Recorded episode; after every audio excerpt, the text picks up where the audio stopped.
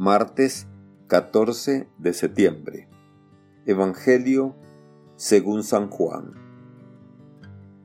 En aquel tiempo, Jesús dijo a Nicodemo, Nadie ha subido al cielo sino el Hijo del Hombre, que bajó del cielo y está en el cielo.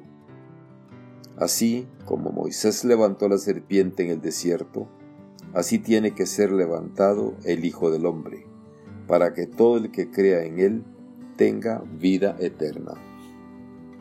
Porque tanto amó Dios al mundo, que le entregó a su Hijo único, para que todo el que crea en él no perezca, sino que tenga vida eterna.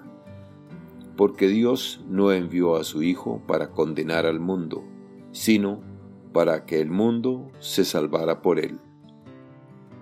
Palabra del Señor. Gloria a ti, Señor Jesús. Reflexión.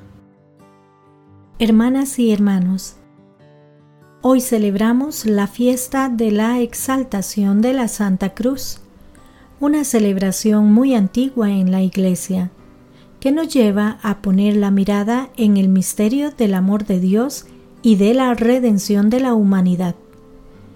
En la cruz transfigurada por la resurrección se resume y concreta la obra salvífica que Cristo realizó. En ella brillan con luz nueva dos misterios de la redención, el amor y el sufrimiento. Junto a ella los creyentes bebemos, como de fuente inagotable, la gracia de la salvación. Si la tiniebla resplandeciente envolvía la cruz del Viernes Santo, sumiéndonos en dolor inconsolable por la muerte del Señor, en la fiesta de la exaltación cantamos con alegría y sincero agradecimiento al madero de la cruz, árbol de la vida, símbolo real de nuestra redención como reza la liturgia evocando la profecía de Ezequiel, en medio de la ciudad santa de Jerusalén está el árbol de la vida, y las hojas del árbol sirven de medicina a las naciones. La celebración litúrgica de este día nos transporta al Calvario para abrazarnos a la cruz, o mejor para dejarnos abrazar por ella de modo que imprima su marca en nosotros, pues la cruz es el signo y la señal del cristiano. La cruz nos identifica como discípulos del crucificado, resucitado por el poder de Dios. La exaltación de la Santa Cruz, al ponernos en el centro de la memoria y de la contemplación, el significado redentor de este árbol de vida nos invita a la alabanza y a la adoración, los dos ejes de la liturgia de esta fiesta. Desde el primer Viernes Santo, la cruz es nuestra señal, nuestra victoria. En ella recordamos la pasión y muerte de Jesús. Lo arrancaron de la tierra de los vivos, por los pecados de mi pueblo lo hirieron pero sobre todo es trono de exaltación, así lo canta la liturgia. Oh cruz fiel, árbol único en nobleza, este es el árbol de la cruz en que estuvo clavada la salvación del mundo. La fiesta es llamada de la exaltación y así lo proclama la palabra de Dios. Aparece la imagen de la serpiente del desierto Mirarla era quedar curado.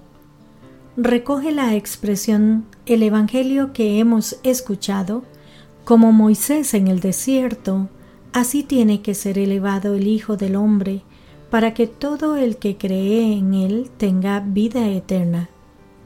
Lo comenta San Pablo. Primero, se despojó de su rango en la encarnación.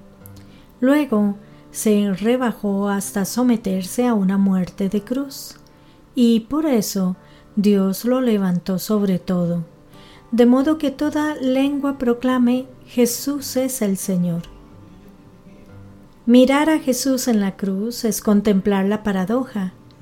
Es suplicio e ignominia de esclavos y resulta una exaltación. Muere el inocente y carga con los pecados de todos. Es condenado y él no condena, sino que perdona. En el mayor dolor brilla el mayor amor. Jesús acepta la cruz por obediencia, asume el mal que le lleva a la cruz y lo destruye con el poder de su amor. Por eso, a los cristianos solo nos queda contemplar, mirar, agradecer, adorar, aceptar esta cruz. Lo contrario sería banalizar, frivolizar la cruz. Por ejemplo, cuando llevamos cruces ostentosas, lujosas, que desdicen del varón de dolores, cuando rutinariamente la repetimos como un garabato sobre nuestro rostro, cuando la colocamos repetidamente y la multiplicamos sin sentido Seguimos a Cristo y aceptamos nuestra cruz. Nada de espiritualidades exageradas de victimismos y dolorismos. Si de verdad nos disponemos a amar, nos llegará y pronto la cruz. Pues esa es nuestra cruz. No busquemos otra. Cristo, el Salvador colgado del madero, no está ahí para otra cosa que para salvar. De ninguna manera está para condenar. Tiene los brazos abiertos para abrazar, no para amenazar. A nosotros corresponde verlo y transmitirlo así, predicar que Cristo es vida y salud, no piedra de condenación. Dejemos al Dios juzgador y castigador inmisericordia que no existe, y veamos siempre al Dios que nos ama y busca nuestra compañía, nuestra salvación, y es la fuente del amor que nosotros debemos vivir y repartir, compartir con toda la humanidad. Que Dios les bendiga y les proteja.